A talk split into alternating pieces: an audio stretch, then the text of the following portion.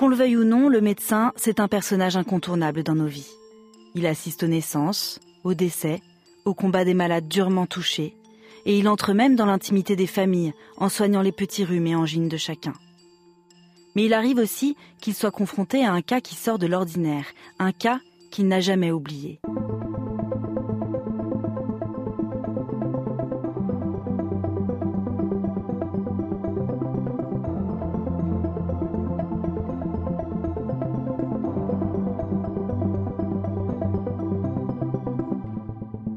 Je suis Éléonore Merlin, journaliste à RTL, et vous écoutez Symptômes. Dans ce podcast, des médecins se confient sur ce patient pas comme les autres, qui a marqué leur carrière. Cette fois-là, ils ont douté, ils ont mené une véritable enquête, avec l'objectif de guérir et la peur de ne pas y arriver. Dans cet épisode, vous allez entendre la neurologue Anna Ferrero, spécialisée dans les maladies neuromusculaires à l'hôpital de la Pitié-Salpêtrière à Paris. Elle va nous parler de l'une de ses patientes, Mathilde, âgée de 26 ans.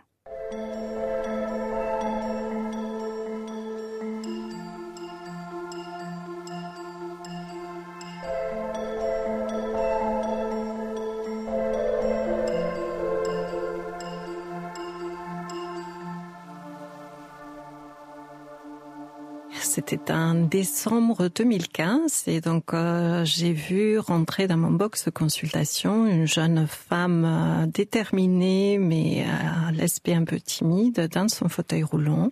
Donc elle est entrée dans son fauteuil, elle s'est installée devant mon bureau et elle avait l'air euh, très discrète, pas très bavarde, mais on sent chez elle, et on a toujours senti chez elle une grande force. Elle avait 26 ans à l'époque et donc elle venait consulter après quelques années son suivi médical parce que elle avait construit sa vie, elle avait fait des études, avait un travail, avait une vie euh, de couple et de famille euh, pleine, mais se posait des questions sur la possibilité d'avoir des enfants et les risques de transmettre sa maladie musculaire à ses enfants. C'était la première fois que je la voyais. Elle avait été suivie en province pendant son enfance et elle avait déménagé à Paris à cause de son travail. Et donc on a repris euh, l'histoire de ses problèmes musculaires. Donc euh, on est remonté dans sa petite enfance. En fait, ces problèmes musculaires, comme c'est souvent le cas dans beaucoup des patients avec des maladies euh, musculaires congénitales, qu'on avait commencé très tôt dans la vie. Elle, n'a pas marché avant l'âge de deux ans. Elle tombait dans la cour. Elle n'arrivait pas à courir. Elle n'a jamais pu sauter. Elle avait toujours du mal à monter les escaliers. Elle devait se tenir à la rampe, monter marche par marche, bien au-delà de l'âge à laquelle on fait ça classiquement. Elle a une fausse jumelle, mais qui a eu un développement tout à fait normal. Et donc, pour les parents, ça a été évident très rapidement qu'il y avait un décalage entre le développement de l'une et de l'autre. Mathilde avait 5 ans quand les médecins ont annoncé à sa famille qu'elle était atteinte de myopathie. Cette maladie d'origine génétique empêche ses muscles de bien fonctionner. Elle pouvait faire des choses, mais sur un temps ou une distance très très courte, parce que elle avait une grande fatigue musculaire qui l'empêchait d'avoir des activités quotidiennes normales. Elle a commencé à se déplacer avec un petit scooter électrique vers l'âge de 9 ans. Elle a eu son premier fauteuil roulant vers l'âge de 13 ans et euh, se déplacer à l'extérieur, toujours avec son fauteuil. Depuis, elle arrivait quand même à marcher euh, à l'intérieur, à son domicile, sur environ 20 mètres avant de devoir s'arrêter à cause de la fatigue musculaire. A fait le point aussi sur toutes les études qui avaient été faites déjà dans son enfance par le service de pédiatrie qu'il avait suivi, qui avait fait des bilans de biopsie musculaire, des IRM musculaires et des études génétiques aussi, qui avait quand même permis de d'écarter certains types de maladies musculaires déjà. Donc il y avait un bilan diagnostique qui avait été fait dans son enfance, mais qui n'avait pas permis de conclure de façon définitive et très précise sur le type de maladie musculaire qu'elle avait. Elle avait le diagnostic de myopathie non étiqueté, ce qui permet de cerner le type de problème, mais ne permet pas de donner un nom précis, ni d'identifier la faute d'orthographe génétique, donc le gène responsable de sa maladie. Jusqu'ici, cette patiente de 26 ans, en fauteuil roulant, n'a jamais pu avoir un diagnostic précis. Elle sait qu'elle est atteinte d'une myopathie non étiquetée, c'est-à-dire sur laquelle on ne sait pas grand-chose. C'est pour ça qu'elle est là, dans le cabinet de la neurologue Anna Ferrero. Alors que la recherche a bien avancé depuis son enfance, Mathilde veut faire le point et peut-être en apprendre davantage sur sa maladie. Dans une première consultation, typiquement, donc on, prend le temps de revoir le parcours, de compiler les résultats de tous les examens qui ont déjà été faits, et après euh, on procède à un examen clinique. Donc, c'est-à-dire avec nos mains et avec nos yeux, on regarde le patient et on essaie de mesurer quelle est la force qu'il peut opposer à notre propre force, euh, quels sont les mouvements, les gestes qu'il peut faire ou tenir et sur quelle durée. Et donc lors de l'examen, j'ai demandé à Mathilde si elle pouvait se lever pour aller s'installer sur le lit d'examen. Et c'est le moment dont j'ai le souvenir le plus marquant de cette première consultation parce que quand les patients arrivent en fauteuil roulant et se déplacent en fauteuil roulant de façon permanente, c'est parce que, en général, dans la plupart des maladies musculaires, c'est parce qu'il y a un défaut dans l'architecture des muscles qui est permanent, qui est installé et donc qui, en général, ne leur permet pas de faire l'effort de se lever d'un siège pour aller s'installer sur un lit c'est un effort assez important qui sollicite les muscles de façon importante. Et en général, quand on est en fauteuil, on ne peut pas le faire. Mais il y a quelques exceptions à cette situation. Et quand je demandais à Mathilde si elle pouvait le faire, elle s'est levée de son fauteuil et elle a fait quelques pas et elle est allée s'installer sur le lit d'examen. Et donc c'est le moment, tiens, le moment où on se dit, tiens, tiens, c'est curieux. Et je pense que c'est ce moment où il faut vraiment s'écouter en tant que médecin, quand il y a quelque chose qui nous interpelle, parce que ça peut être un fil à tirer.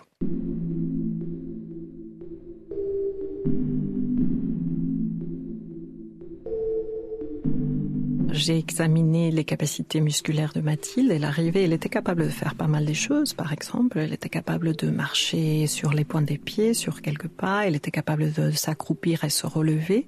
Et donc, c'est ce décalage entre ce qu'elle était capable de faire sur un temps court et par contre ses limites très importantes pour maintenir les activités sur la durée qui m'a mis sur la piste de la maladie qu'elle a. Je dirais que c'est une intuition basée sur l'expérience.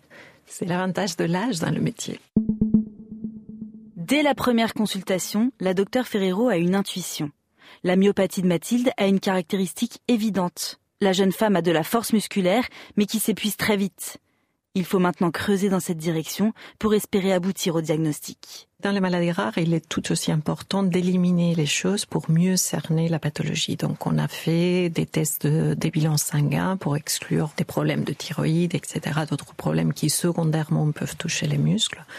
Nous avons fait aussi une IRM musculaire, donc un examen qui permet de visualiser, une radio très sophistiquée, qui permet de visualiser l'aspect des muscles, qui a montré que ces muscles étaient bien là, qu'il n'y avait pas d'anomalie visible à l'IRM sur la structure de ces muscles, ce qui confortait l'hypothèse que le problème était plutôt dans la jonction entre le nerf et le muscle. Et nous avons fait aussi des prélèvements pour des études génétiques j'ai demandé des examens complémentaires orientés sur cette hypothèse. Donc, euh, un électromyogramme fait par un spécialiste euh, remarquable que l'on a dans notre équipe, le professeur Emmanuel Fournier, a permis de confirmer qu'effectivement, il y avait un épuisement dans cette zone que l'on appelle la jonction neuromusculaire, c'est-à-dire la jonction entre le nerf et le muscle. Il y avait des anomalies qui faisaient que le passage de cette euh, commande de contraction répétée finissait par au bout de quelques secondes euh, d'utilisation. Quand euh, l'électromyogramme a permis de confirmer euh, le diagnostic d'un syndrome myasthénique congénital, nous avons transmis ces prélèvements sanguins à l'équipe de génétique de Damien Steinberg, aussi à la Pitié Salpêtrière, qui est très spécialisée dans l'étude génétique de, de ces syndromes myasthéniques congénitaux, qui était à l'origine de l'identification de plusieurs gènes responsables en collaboration avec notre équipe clinique. Ça a pris quelques mois, mais ça nous a permis au bout de un an de confirmer le diagnostic et d'identifier la faute d'orthographe génétique précise qui, dans le cas de Mathilde, a justifié, expliqué euh, ces symptômes.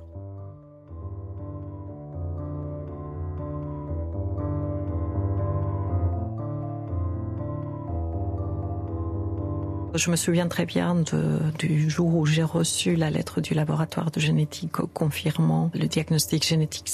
C'est toujours un moment assez particulier parce que, surtout chez les patients qui ont été dans le parcours, dans la recherche diagnostique aussi longtemps, parce qu'il y a une page qui se tourne. Hein.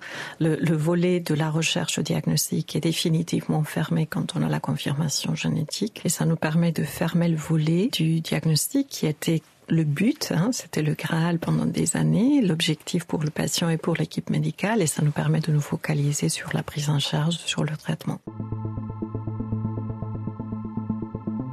Toute sa vie, Mathilde a attendu un diagnostic, le nom, les caractéristiques de sa maladie. Son objectif vient d'être atteint. Mais l'histoire n'est pas finie. Car la docteure a maintenant une idée de traitement, un médicament découvert presque par hasard dans les années 70. On a la chance maintenant, depuis environ une dizaine d'années, de savoir que pour ces syndromes myasthéniques congénitaux, des traitements que l'on appelle repositionnels, c'est-à-dire des traitements qui ont été développés et autorisés pour être mis sur le marché pour d'autres maladies, là notamment pour l'asthme, peuvent apporter une amélioration dans le cadre des maladies rares et donc dans ce cas précis-là, dans les maladies neuromusculaires. Les premières indications que ce traitement-là, qui s'appelle le salbutamol, qui est utilisé pour l'asthme, pouvait être euh, utile dans les problèmes de transmission entre le nerf et le muscle, vient d'une observation qui a été faite dans les années 70 par un médecin euh, américain. Il était atteinte d'une myasthénie non pas héréditaire, mais acquise, auto-immune. Et elle était asthmatique également. Et elle a remarqué que quand elle prenait son traitement pour l'asthme, les symptômes de sa myasthénie s'amélioraient.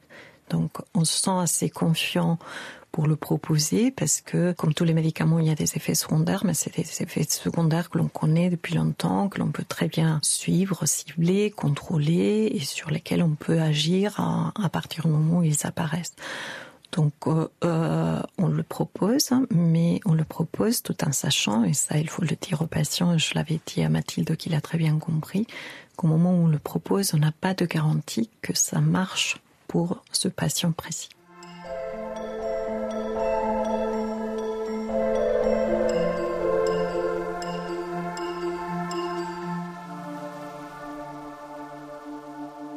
Elle était très courageuse. Elle était très courageuse avant le diagnostic. Elle était très courageuse pendant tout, tout ce temps de parcours, de confirmation diagnostique, parce que c'est une bonne nouvelle évidemment, mais c'est une nouvelle qui peut être très déstabilisante. Et donc, euh, de lui annoncer le diagnostic et en plus qu'il y avait une possibilité thérapeutique et que ça pouvait changer les choses et qu'elle allait il y avait une possibilité qu'elle puisse euh, quitter son fauteuil roulant, ça fait beaucoup. Depuis ses 13 ans, Mathilde se déplace en fauteuil roulant. C'est la moitié de sa vie. Aujourd'hui, la docteure Ferrero lui propose un traitement qui pourrait lui rendre l'usage de ses jambes. Mais c'est la loterie, qui tout double. Ce médicament marche pour certains, pas pour d'autres. L'enjeu est vertigineux pour Mathilde. Je demande à Anna Ferrero si à ce moment-là, elle s'est sentie anxieuse face à sa patiente. C'est une question intéressante parce que je crois qu'on se pose pas la question en cette arme-là quand quand c'est notre métier. Euh, je dirais non parce que ça ne rend service à personne. Les patients n'ont pas besoin qu'on soit anxieux. On peut pas les aider si on est dans l'anxiété. Implication, oui, évidemment, à la fois professionnelle et personnelle. Il y a une très forte implication. Ce n'est pas quelque chose que l'on prescrit et que l'on oublie par la suite. On a envie que ça marche. Évidemment, on a très envie que ça marche. Mais la réalité est que pour la majorité des patients, aujourd'hui, on n'a pas de traitement efficace à proposer pour l'instant. Et donc, euh, de pouvoir proposer quelque chose qui a une chance de marcher, c'est déjà satisfaisant.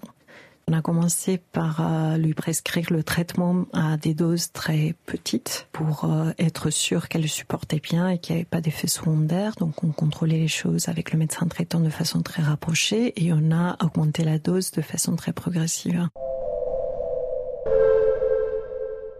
Dès le premier jour de la mise en route du traitement, même avec des petites doses, elle a senti des améliorations. Elle avait moins de difficultés pour passer de son fauteuil roulant à son fauteuil, à la maison ou à son lit. Et elle était moins fatiguée par des petits efforts.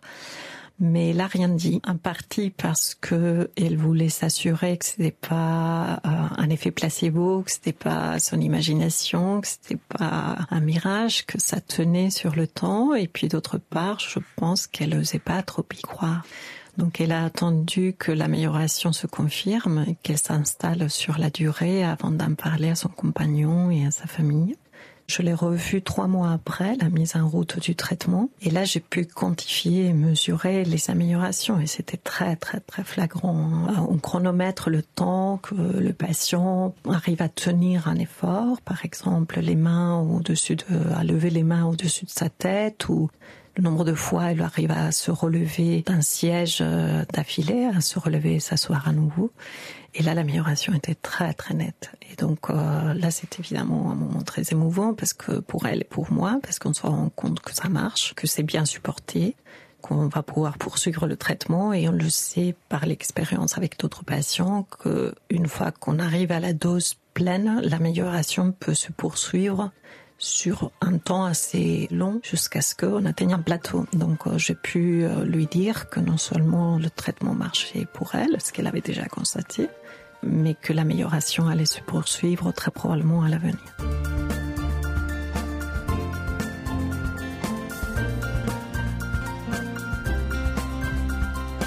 Donc elle s'est améliorée euh, tout au long des deux premières années après la mise en place du traitement. Il y a eu des moments assez marquants. Sa maman disait assez joliment qu'elle avait l'impression de voir un petit enfant qui apprenait à marcher parce qu'il y a eu des, des caps euh, que Mathilde a franchis l'un après l'autre. Elle a eu mal au pied pour la première fois, par exemple, parce qu'elle est arrivée à marcher suffisamment longtemps pour avoir mal au pied. Elle a eu des courbatures euh, pour la première fois parce qu'elle a petit à petit été capable de fournir un effort euh, plus important et donc ses muscles ont dû se réhabituer à l'effort. Elle a pu faire des choses qu'elle n'avait jamais faites avec sa famille, même si elle avait été très impliquée dans une vie de famille euh, active. Mais je crois qu'un moment très très marquant pour elle et pour son entourage a été le moment où elle a pu monter au, le pic du Canigou parce que dans, sa famille, la tradition était d'aller dans les Pyrénées tous les étés et la famille montait euh, pendant que Mathilde attendait en bas avec sa maman. Et le premier été, après la mise en route du traitement, elle a pu laisser son fauteuil en bas et monter avec le reste de la famille pour la première fois. Ça a été euh, vraiment un sommet d'atteint et de franchi très important. Elle a pu aller au Pérou, un voyage aussi. Euh, elle a pu aller au Machu Picchu, qui est quand même un, un sommet également très symbolique. Donc il y a eu toutes ces étapes et tous ces défis de relever. Et je me souviens, pour moi, ça a été assez marquant le jour où elle m'a dit par email qu'elle avait pris le métro à Paris pour la première fois pour aller dîner chez des copains sans son fauteuil roulant. Et ça, c'est très marquant. Il faut du courage pour laisser son fauteuil roulant derrière et se lancer dans le métro parisien sans protection. Donc euh, voilà, c'était émouvant pour elle, émouvant pour moi. Et elle a donné son fauteuil roulant, il semble que c'était un an après la mise en route du traitement parce qu'elle a été prête à s'en séparer euh, à ce moment-là définitivement. Ça doit quand même être incroyable pour un médecin d'obtenir ce résultat. Une patiente qui abandonne son fauteuil roulant. Mais quand je demande son sentiment à Anna Ferrero, sa réaction est très mesurée. Sans doute parce qu'elle pense à tous les autres qui n'ont pas eu la chance de Mathilde. C'est une grande satisfaction. Ça reste quand même émouvant pour euh, pour toutes les deux. Euh, c'est un très beau cheminement, hein, quatre ans et demi. Elle a beaucoup cheminé, mais je crois qu'elle a cette force de vie à la fin de la dernière consultation, je lui disais que j'ai la certitude qu'elle aurait construit une vie pleine avec son fauteuil roulant. Parce que la plénitude d'une vie ne tient pas à la force des muscles. Ça tient à beaucoup d'autres choses et cette force-là, elle l'a toujours eue.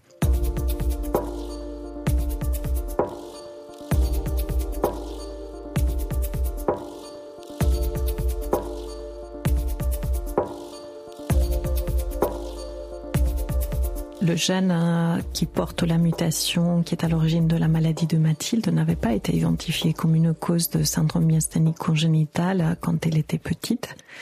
Et en ce sens-là, euh, les progrès que la recherche a pu faire dans les 20 dernières années ont été très importants. On a fait d'énormes progrès dans l'identification des gènes responsables de ces maladies-là, même s'il y a jusqu'à 50% des patients pour lesquels on n'a pas encore le gène. Donc euh, les efforts doivent se poursuivre pour pouvoir apporter des réponses à beaucoup d'autres patients qui sont dans la situation d'errance diagnostique de Mathilde. Mais on est aussi en train de voir d'énormes progrès et c'est une période très, très excitante dans l'identification et le développement de traitements pour ces maladies.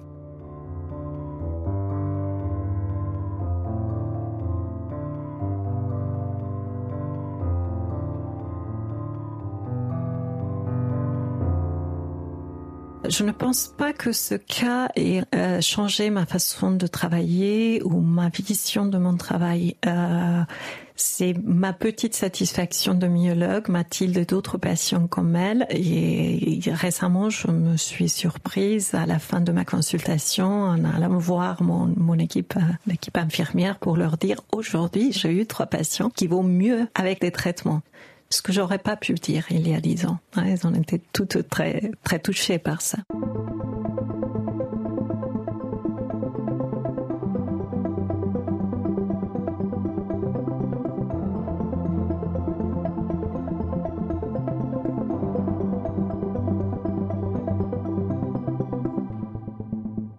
Les syndromes myasthéniques congénitaux sont des maladies génétiques rares. Une personne sur 250 000 est touchée. Les avancées de la recherche ont déjà permis d'identifier plus de 30 gènes responsables de la maladie. Et comme Mathilde, de nombreux patients ont vu leur vie transformée par un traitement. Vous venez d'écouter le quatrième épisode de Symptômes avec la docteure Anna Ferrero. Retrouvez les autres épisodes et tous nos podcasts sur l'application RTL, les principales plateformes et sur rtl.fr.